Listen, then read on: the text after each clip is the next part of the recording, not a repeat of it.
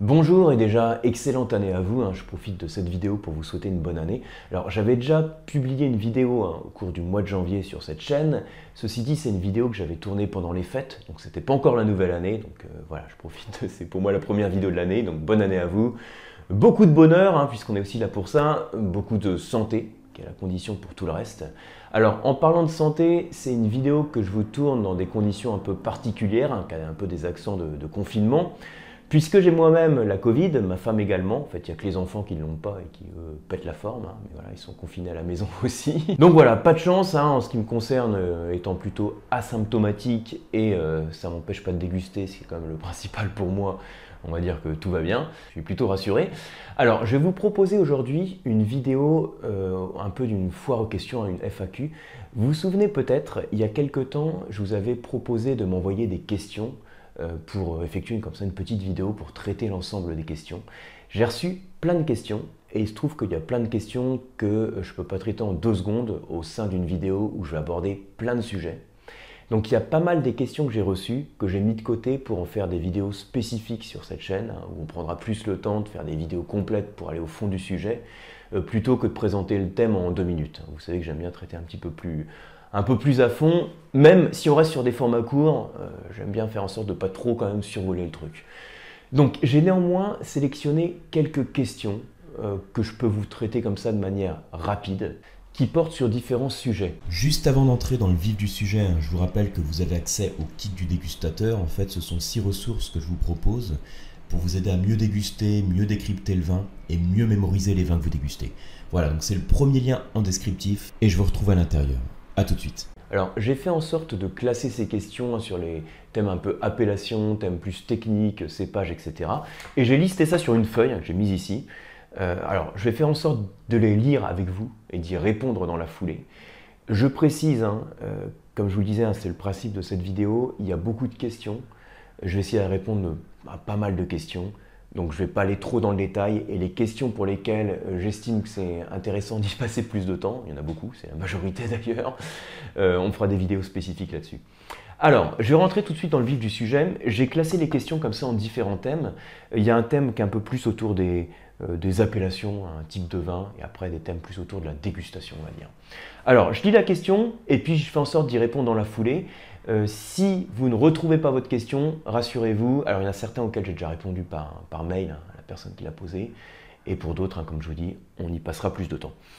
Alors, bonjour, j'ai du mal à comprendre les crus en Bourgogne. Il peut y avoir plusieurs crus identiques, mais de producteurs différents. Est-ce bien cela? Quelle serait l'équivalence avec les vins de Bordeaux? Alors ça c'est une question un petit peu autour de la notion de cru. je vais y répondre en 30 secondes, hein, le principe ici. Alors, peut-être un peu plus que 30. Les crus, un cru, ça désigne de manière générale un niveau de qualité supérieur au sein d'une appellation. En fonction de la région viticole, on va avoir des classifications différentes et les crus vont euh, avoir une approche un petit peu différente. Donc là, comme la question, euh, je n'ai pas noté ton nom hein, pour la question, mais ça porte principalement sur Bourgogne et Bordeaux, c'est surtout de ces crus dont je vais vous parler tout de suite.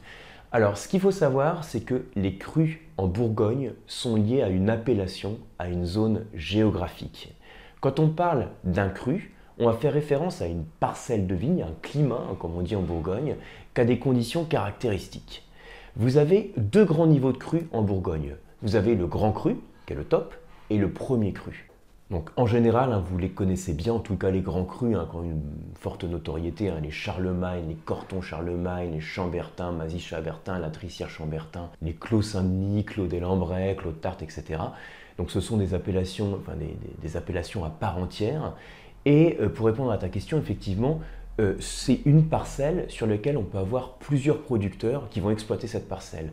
Donc on peut avoir plusieurs producteurs sur un même grand cru. Hein, de manière générale. Alors après, il y a effectivement quelques grands crus qui sont en monopole, comme le grand cru qu'on appelle Romanée Conti, hein, qui est la propriété du domaine de la Romanée Conti, euh, le grand cru La Romanée, par, exemple, hein, propriété du euh, comte de Ligé Belair, etc. Donc il y a quelques grands crus qui sont en monopole, mais le plus classique, c'est d'avoir une parcelle qui soit partagée entre plusieurs producteurs.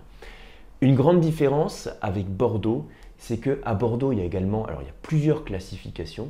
La classification la plus connue, hein, la plus forte notoriété, c'est celle dite de 1855, dans laquelle on va avoir cinq, rangs de crues. Donc le premier cru classé, deuxième cru, etc., jusqu'au cinquième cru classé. Et là, la différence, c'est que à Bordeaux, les crus classés vont désigner une propriété, un château en particulier. Par exemple, au sein des premiers crus classés, on a le château Lafitte Rothschild, ou Mouton Rothschild, ou Latour, ou Margot, ou Aubryon, pour vous citer les premiers crus classés. Donc on désigne une propriété, alors qu'en Bourgogne, on désigne une zone géographique que va se partager plusieurs domaines viticoles. Donc là, je vous parle du classement 1855 à Bordeaux, mais après c'est pareil sur le classement des sauternes. Vous avez trois niveaux de crus. Hein. Sur le premier niveau, on a seulement le château Iquem au passage. Mais voilà, chaque fois c'est le cru qui désigne un domaine viticole. Petite exception, euh, quand on parle de l'appellation Saint-Émilion, on a au-delà de l'appellation Saint-Émilion une appellation qui s'appelle Saint-Émilion Grand Cru. Donc là, c'est l'appellation qui s'appelle Saint-Émilion Grand Cru. Et donc là, c'est bien une zone géographique qui est désignée. Donc voilà, j'espère avoir répondu à peu près à ta question rapidement. Alors, on passe d'un thème à l'autre. Hein. Qu'est-ce qui différencie un Bourgogne aligoté euh, d'un Bourgogne chardonnay? Alors, ce qui différencie, hein, c'est le, cépage. voilà, quand on dit Bourgogne aligoté, aligoté, ça désigne le cépage aligoté. Et euh, par défaut, un Bourgogne blanc, hein, le grand cépage blanc de la Bourgogne, c'est le chardonnay. Mais effectivement, on a également le cépage aligoté, alors qui donne souvent des vins un petit peu plus neutres, avec moins de complexité et avec plus de fraîcheur. Quand je dis plus de fraîcheur, c'est plus d'acidité, c'est plus vif, hein, ça fait plus saliver en bouche. Euh, avec moins de potentiel de garde également et moins de corps. Ceci dit, il y a, de très beaux aligotés, hein, aussi qu'un certain corps. Euh, je, peux vous citer ici l'appellation Bouzeron, donc au sein de la Bourgogne également, euh, qui est faite à partir du cépage aligoté pour le coup, où on va trouver des vins avec une vraie complexité, euh, avec de la rondeur, une certaine structure, des arômes d'acacia, euh, quelques notes noissetées également, et qui nous montrent aussi que le cépage aligoté a un vrai potentiel. Alors j'enchaîne, il y a plein de questions autour des arômes. Alors par exemple, j'ai ici comment progressez-vous dans la détection des arômes? Euh, Ensuite, une autre, quand je regarde tes vidéos, les attributs hein, sont souvent très spécifiques, fraises, mûres, etc. Mais de mon côté, je n'ai que, rarement des odeurs aussi précises. Est-ce que c'est parce que les vins sont pas d'assez bonne qualité? Est-ce que ce sont des attributs qui sont utilisés euh, même quand on sent qu'une vague odeur qui se rapproche de la fraise? Euh, Ensuite, dans la même veine, hein, j'ai une autre question. Aurais-tu un conseil pour apprendre à distinguer les différents arômes de fruits rouges? Parfois, je trouve difficile d'identifier les bons fruits. Euh, voilà. Donc, tout ce qui est autour de la reconnaissance des arômes, alors c'est un thème qui revient régulièrement. J'en ai déjà parlé à d'autres reprises hein, sur la chaîne, on en parle souvent aussi sur les, euh, sur les formations. Alors, c'est clair que la reconnaissance des arômes, c'est une des étapes peut-être les plus compliquées en dégustation. On a souvent le nez qui est peu, voire pas exercé.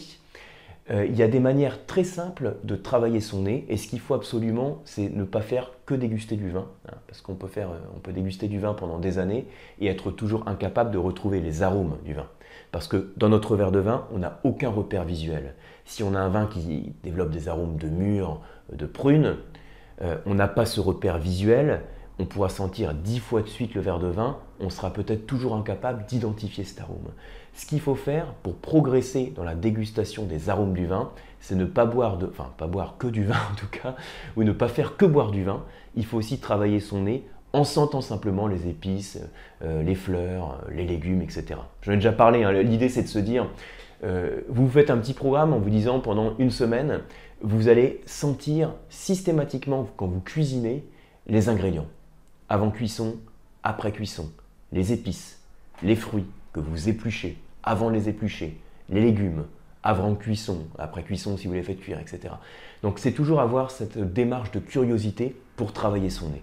C'est tout simple, et pour ça que je le dis, parce que c'est facile à faire, c'est facile à intégrer dans son quotidien, et c'est déjà une première démarche pour progresser. Et le truc aussi, c'est qu'il n'y a pas après de, euh, de secret derrière ça. Il faut travailler son nez. Mais il faut vraiment être dans une optique d'apprentissage en fait. C'est pour ça que c'est pas, euh, ça se fait pas simplement, il faut avoir la démarche consciente de vouloir travailler son nez. Et à partir du moment où on a cette démarche consciente, euh, ça vient très vite. Alors, et d'ailleurs, hein, euh, par rapport à ta question, tu dis, quand on sent une vague odeur, est-ce que une vague odeur de fraise par exemple, est-ce qu'on doit dire le qualificatif fraise? Bah, oui et non, ça dépend de la perception. Si je sens ce verre de vin, alors là, le verre de vin, hein, je constate que la bouteille est ouverte quand même depuis quelques jours. Donc, on commence à percevoir une certaine oxydation dans les arômes. Mais initialement, si dans ce vin j'ai des arômes de prune, de mûre, de fraises, de framboises par exemple, et qu'en dégustation, il n'y a que certains arômes qui me sautent au nez, euh, ce sont ces arômes que je dois citer. Il ne faut pas se forcer à, retrouver des arômes, il faut juste passer un petit peu de temps sur, chaque verre hein, pour essayer de, euh, faire confiance aussi à, nos sens, à notre sens olfactif. Alors, je vais lire une autre question qui est un petit peu dans la même approche. Euh, alors, j'écris où?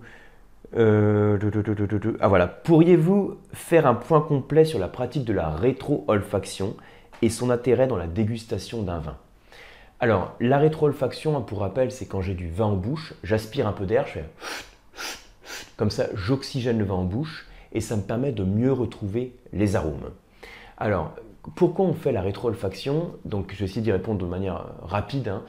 euh, faut savoir que donc, les arômes que l'on a dans le vin, on va pouvoir mieux les percevoir en jouant sur deux facteurs principaux. D'une part sur la température, par exemple ça consiste à chauffer le verre de vin. Alors en pratique on évite de le chauffer, hein, puisqu'on normalement on respecte à peu près une température de service. Et l'autre facteur c'est l'oxygénation. Donc le verre de vin, je peux l'oxygéner dans mon verre et ça libère les arômes. Et ces deux facteurs de température et d'oxygénation on les connaît, vous les connaissez intuitivement. Je donne parfois cet exemple hein, quand vous cuisinez euh, je sais pas, une viande en sauce par exemple, euh, vous la mettez au frais, hein, vous la mettez au frigo, le lendemain vous sortez votre plat euh, qui était au réfrigérateur. Si vous le sentez, ça va pas sentir grand chose. C'est froid, il n'y a pas trop d'odeur. Maintenant, si vous le réchauffez, si vous le faites chauffer, vous allez voir qu'en se réchauffant, vous allez percevoir des arômes, c'est le facteur température. Et en l'oxygénant, donc en l'oxygénant, c'est pas en soufflant dans le plat, c'est par exemple en le faisant tourner, vous allez voir que ça favorise aussi la libération des arômes. Donc les deux facteurs, température, oxygénation. Si j'insiste là-dessus, c'est parce que dans le cas de la rétroolfaction, quand j'aspire de l'air, je vais jouer sur ces deux facteurs. J'intègre de l'air, donc euh, dans la rétroolfaction, j'apporte euh, de l'oxygène, hein, j'oxygène le vin, donc je libère les arômes. Et quand le vin passe en bouche, il passe à 30 degrés, donc il chauffe. Chaleur, oxygénation, ce sont les deux facteurs qui permettent la libération des arômes. La rétroolfaction, tu le euh, faire un petit peu un point dessus sur son intérêt. Son intérêt, c'est de faciliter la libération des arômes. Quand je, grume le vin, quand je fais la rétroolfaction, ça va me permettre de mieux retrouver par le nez, puisque c'est en rétroolfaction, les arômes que j'ai dans le vin. On n'est pas obligé de le faire à chaque fois. Hein. On peut aussi simplement mâcher un peu le vin, quand on mâche le vin, on intègre aussi de l'air. Hein. Quand on mange aussi un plat, on ne va pas grumer hein, ce qu'on mange. Mais pourtant, on retrouve les arômes en rétroolfaction. Donc le fait de le grumer dans le vin, c'est pour exacerber euh, la libération des arômes. Alors, j'enchaîne. Alors, donc là, c'est plus sur la dégustation. Bon, c'est un petit peu mélangé les questions, donc je le dis comme ça. Alors, dans une mission que j'ai remplie pour le compte de la profession du négoce des vins, j'ai visité euh, les grands chefs de France à Landiras. On m'y a expliqué notamment que le Prosecco était un vin gazéifié. Euh, que faut-il en penser? Euh, Alors, donc là c'est une question un peu sur les vins effervescents, sur le Prosecco aussi en particulier. Alors pour y répondre aussi rapidement sur le cadre d'une vidéo FAQ, euh, il faut savoir que pour élaborer un vin effervescent, donc un vin qui a des bulles, il n'y a pas 36 méthodes, hein. il juste quelques méthodes. Vous avez en particulier donc une méthode qui consiste à refermenter le vin dans la bouteille et cette refermentation va créer un dégagement de CO2 qui va être emprisonné dans la bouteille. Le fait de refermenter un vin dans la bouteille, c'est par exemple la méthode traditionnelle qu'on va voir en champagne. Alors ça peut être aussi ce qu'on appelle la méthode par transfert. Donc là l'idée c'est que vous avez encore la, euh, refermentation qui se fait en bouteille, mais au lieu d'effectuer de dégorger la bouteille hein, pour expulser des pots, on va transférer le contenu de la bouteille dans une cuve, hein, donc du coup dans une cuve euh, bien hermétique, hein, sous pression. Et puis on va ensuite euh, filtrer, rajouter la liqueur d'expédition et faire la mise en bouteille. je ne vais pas faire un truc détaillé ici. Hein. Méthode par transfert, vous avez la méthode de la cuve close. Euh, la différence par rapport à ces deux méthodes que je viens de vous présenter, qui était une refermentation en bouteille, c'est que là, on va avoir une refermentation qui va se faire en cuve. Et de manière générale, pour le Prosecco, hein, donc le Prosecco, je, rappelle, hein, donc on est dans le nord-est de l'Italie, euh, ça va être un travail sur la méthode à cuve close Donc voilà pour y répondre en quelques secondes. Alors ensuite, il y a des questions sur le service du vin, comment servir les vieux vins. Euh, des amis m'ont offert un aérateur de vin type Venturi. Euh, pour quel vin doit-on l'utiliser À quel moment? Alors, par rapport au service, rapidement, comment servir les vieux vins, les vieilles bouteilles? Eh ben, faut faire attention, avec précaution. Alors, ça va dépendre de ce qu'on appelle un vieux vin, mais imaginez donc la vieille quille que vous sortez de votre cave, toute poussiéreuse avec un dépôt. Ce que l'on va faire dans ce cas-là, c'est faire en sorte de ne pas faire tomber le dépôt dans le verre. Si la bouteille est vieille, qu'elle a fait plusieurs décennies dans votre cave, je recommande de manière générale de ne pas mettre le vin en carafe. Parce que si on le met en carafe, on risque d'oxyder le vin. Un vieux vin, c'est comme un, vieil euh, être vivant. Hein. Le vin, c'est un, organisme vivant qui évolue au cours du temps. Et donc, comme tout ce qui vieillit, il peut s'altérer et gagner en fragilité en tout cas. Et donc, un contact avec l'oxygène peut l'altérer plus vite. Donc, ce qu'il faut en général éviter, c'est éviter de, le mettre dans une carafe hein, dans laquelle il va s'oxyder. Vous avez parfois des carafes à décanter qui existent, hein, qui sont plus fines, qui évitent euh, d'avoir un trop gros contact avec l'air et qui permettent de euh, faire en sorte que le dépôt se, dépose, un sédimente dans le fond de la carafe. Ce que je recommande, hein, pour aller au plus simple, c'est simplement vous sortez votre bouteille de votre cave. Vous pouvez éventuellement la déboucher avec un tire-bouchon bilame hein, qui permet euh, d'éviter de, détériorer le bouchon quand vous avez des vieux bouchons qui sont fragiles. Et puis vous versez le vin délicatement dans votre verre en faisant en sorte de ne pas faire tomber le dépôt. Voilà. Et c'est tout. Et du coup, par rapport à ta question sur l'aérateur de vin, euh, pour quel vin doit-on l'utiliser? Alors là, le principe de ce type d'aérateur, c'est que en fait, c'est un aérateur qu'au moment du service, hein, quand vous servez votre verre de vin, on va accélérer le, fluide, hein, le vin, et du coup, ça, on va faire en sorte d'incorporer de cette manière-là de l'air pour que le vin s'ouvre plus vite. On peut le faire sur la plupart des vins euh, qui sont dans leur jeunesse. Hein. Alors comme toujours, euh, qu'est-ce que c'est qu'un vin jeune? Ça va dépendre du type de vin. Mais bon, sur un vin de moins de 5 ans, en général, il n'y a pas de souci pour le faire passer par ce type d'aérateur et lui permettre de s'ouvrir. Et alors, je continue aussi par rapport au service. Il y avait une question qui était, euh, peux-tu aborder l'importance du verre dans la dégustation des vins? Alors, si je me souviens bien, j'avais fait une leçon complète hein, sur l'utilisation du verre. Donc, je ne vais pas vous faire ici toute la leçon, mais juste pour vous rappeler que, effectivement, vous le savez, hein, si vous dégustez et que vous avez différents types de vins, vous, allez éventuellement percevoir le vin de manière différente en fonction de la forme du verre et en fonction du volume du verre. Le vin a une importance réelle. Euh, juste pour faire très simple, ce qui importe, c'est le ratio qu'on a entre le diamètre qu'on a sur le fond qui est large et donc le, buvant qui est beaucoup plus étroit. Donc c'est un ratio qui a été mis en évidence par Jules Chauvet et qui nous montrait que quand le fond était plus large, c'est plein de bon sens en fait, hein, on va plus facilement oxygéner, donc on libère mieux les arômes. Et ensuite, quand c'est plus étroit, on vient les concentrer pour ensuite que votre nez de dégustateur puisse mieux les percevoir. Donc de manière générale, une forme classique a une forme tulipe avec un fond qui est large et le haut qui est plus resserré c'est logiquement un fond qui est adapté à la dégustation parce que ça favorise l'oxygénation et ensuite la concentration des arômes euh, pour le dégustateur. J'ai ensuite quelques questions autour des notions de terroir, de, comment le terroir aussi peut jouer sur l'expression du vin. Alors, notamment ici, les senteurs de citron dans un vin blanc ou de violette dans un vin rouge euh, sont-elles dues aux caractéristiques d'un terroir ou bien est-ce que c'est le raisin lui-même qui sent ça? Et si c'est le cas, donc si c'est le raisin qui sent ça, euh, cela m'interpelle un peu euh, parce que j'ai passé avec d'autres fruits. Par exemple, une pomme ne va pas sentir la poire euh, et une mûre ne va pas sentir la violette. bonne question. Alors, ce qu'il faut savoir, c'est que quand on sent un fruit, effectivement, les arômes qui vont être révélés par ce fruit ça va être ceux auxquels on s'attend. C'est-à-dire que on sent une pomme, ça va sentir la pomme, on sent une poire, ça va sentir la poire, et si on sent un raisin, qui va nous donner différents types de vins, ça va sentir des arômes spécifiques hein, qui sont liés au raisin. Mais ce que je veux dire par là, c'est que si vous sentez une pomme granny qui est issue hein, de deux terroirs différents, vous n'allez pas forcément percevoir de grandes différences entre ces deux fruits, même si elles sont de deux terroirs différents. Alors peut-être qu'il y aura une des pommes qui va vous paraître meilleure, qui sera plus sucrée, un peu plus de goût, vous allez dire, ou plus d'acidité ou moins d'acidité. Mais les arômes finalement, ce sera ceux de la pomme granny. Il n'y aura pas euh, de différence énorme entre ce fruit, cette même espèce de fruit, qui provient de deux terroirs différents. Pour le raisin, c'est pareil. je peux avoir donc deux cépages qui proviennent de deux terroirs ou de deux climats différents. Au nez, je vais percevoir peu d'arômes et pas de différence finalement notable ou très peu entre ces deux cépages. Et pourtant, ensuite, le vin qui va être élaboré à partir de cette matière première va être à des années-lumière. Enfin, en tout cas, va être très différent. Pourquoi?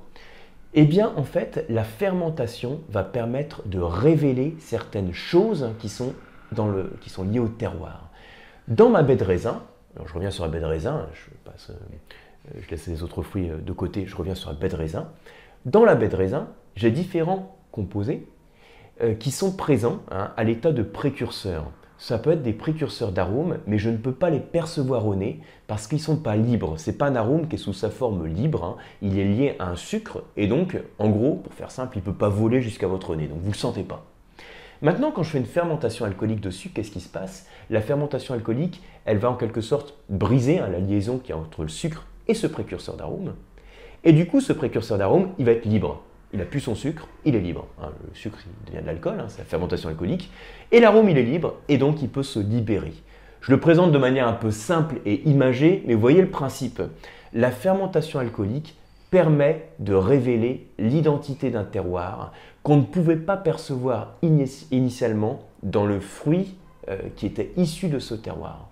Voilà, alors par rapport à ta question, après on peut aller plus loin, là j'ai surtout insisté sur les arômes primaires hein, liés au raisin, mais après effectivement en fonction des pratiques de vinification, euh, en fonction de l'élevage, en fonction du vieillissement du vin, il y a aussi d'autres arômes qui sont créés. Là ici, on se comprend, j'insiste sur les arômes qui sont liés au cépage, enfin euh, aux, aux, notes variétales. Donc.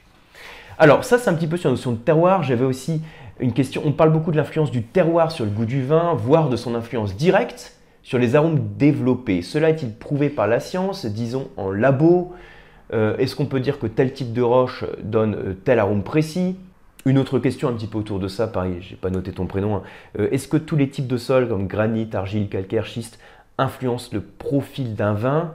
Est-ce que ça donne des arômes spécifiques C'est plusieurs questions qui se recoupent aussi que j'ai mis ici par rapport à l'influence du terroir sur le style du vin. Alors, ce qu'il faut savoir, c'est peut-être une question que je devrais vous traiter dans une vidéo spécifique, mais bon, c'est pas, j'ai commencé à la lire, donc je vais vous donner déjà quelques éléments de réponse. Ce qu'il faut savoir, c'est que l'impact euh, de la composition minérale du sol, euh, c'est pas scientifiquement prouvé que ça va créer tel ou tel type d'arôme dans le vin. On peut avoir après hein, des, de manière empirique hein, des, choses que l'on va observer. Mais scientifiquement prouvé, il n'y a pas de, corrélation directe entre la composition minérale d'un sol et l'expression euh, organoleptique, en tout cas l'expression olfactive d'un vin. Par contre, euh, je ne vais pas clore la question tout de suite, hein, par contre, c'est vrai qu'il faut quand même savoir que le sol a un impact sur le vin parce qu'il y a en tout cas d'autres paramètres du sol qui vont pouvoir jouer sur le profil organoleptique du vin. Par exemple, la texture du sol. La texture du sol, c'est la présence donc des différents composés granulométriques, hein, la, proportion d'argile, de limon, de sable qu'on peut avoir dans un sol, va jouer directement sur la capacité qu'a le sol à retenir l'eau. En fonction de la texture du sol, et puis aussi en fonction de ses éléments de surface, par exemple, on va avoir un réservoir en eau du sol qui va être plus ou moins important c'est la notion de RU qu'on appelle la réserve utile d'un sol. Vous avez des sols qui retiennent bien l'eau et d'autres qui retiennent peu l'eau. Pour vous donner un grand repère, ce qu'il faut savoir, c'est qu'on recherche généralement un sol qui a une RU relativement faible, c'est-à-dire qui, va drainer l'eau, hein, qui va évacuer l'eau, parce que ça permet de maintenir au niveau de la vigne euh, un stress hydrique modéré. S'il y a trop d'eau qui est apportée à la vigne, on va obtenir des vins avec moins de corps, plus légers, euh, moins de concentration. Alors que si j'ai un stress hydrique modéré, qu'est-ce qui se passe? Dans la baie de raisin, il va y avoir moins de dilution, plus de concentration. Donc en gros, on peut dire, pour faire très simple, euh, réserve utile importante, donc euh, un verre de vin avec réserve utile importante, alors j'ai qu'un verre, hein, et l'autre verre avec RU faible. dans la RU importante, on va avoir une robe qui va être a priori plus pâle. Là, je prends vraiment, euh, on va dire, on va comparer deux vins comparables, la même cépage hein, sur les, le même type de climat. Euh, donc RU importante, c'est-à-dire que l'eau va pas être bien évacuée. je vais avoir une robe qui va être plus pâle, des arômes moins concentrés, moins complexes, et en bouche un vin qui va être plus léger, donc avec moins de corps, si j'ai une RU faible et donc un stress hydrique modéré à la vigne, qui va me donner des vins avec une intensité colorante plus marquée, des arômes plus complexes, en général donc aussi une plus grande gamme d'arômes, euh, plus de corps, donc éventuellement des tanins plus mûrs, plus d'alcool, etc. Donc voilà un petit peu la corrélation euh, facile que l'on peut, enfin facile, en tout cas euh, plus scientifique que l'on peut faire entre l'impact d'un terroir et le profil du vin. Après, il en reste pas moins, c'est peut-être aussi ce que tu voulais dire hein, dans ta question, qu'il y a aussi des cépages qui sont plus adaptés à un type de sol et qui vont, on va dire, mieux s'exprimer entre guillemets hein, dans tel ou tel type de sol, et donc donner des vins plus complexes, euh, plus intenses. Euh, c'est la notion d'adéquation cépage-terroir. Par exemple, un gamay va particulièrement se plaire hein, dans les sols granitiques qu'on a dans le nord du Beaujolais, hein, sur les crues du Beaujolais. Le grenache donne de belles expressions hein, euh, dans, les schistes ou dans les galets roulés de Châteauneuf-du-Pape.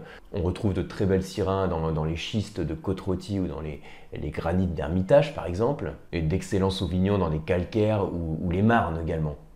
Donc voilà pour quelques éléments de réponse. Je pense que ça vaut le coup aussi de, de passer un petit peu plus de temps peut-être sur une vidéo spécifique là-dessus. Après, voilà, sur le reste, hein, ce sont des questions, je pense, qui, méritent hein, des, vidéos spécifiques, hein, d'y passer un petit peu plus de temps. Je me rends compte que euh, cette courte vidéo FAQ est un peu plus longue que prévu, c'est souvent le cas. En tout cas, j'espère que c'est un format qui vous aura plu, qu'on pourra faire de temps en temps, qui permet de passer en revue des questions comme ça un petit peu plus rapides. Si la vidéo vous a plu, n'hésitez pas comme toujours à la liker et à vous abonner à la chaîne si ce n'est pas encore fait. On se retrouve sur le site du COAM sur les certifications et les cours d'onologie et puis sur la box pour, euh, se former au vin, qui est les masterclass de dégustation. Merci beaucoup, à très bientôt.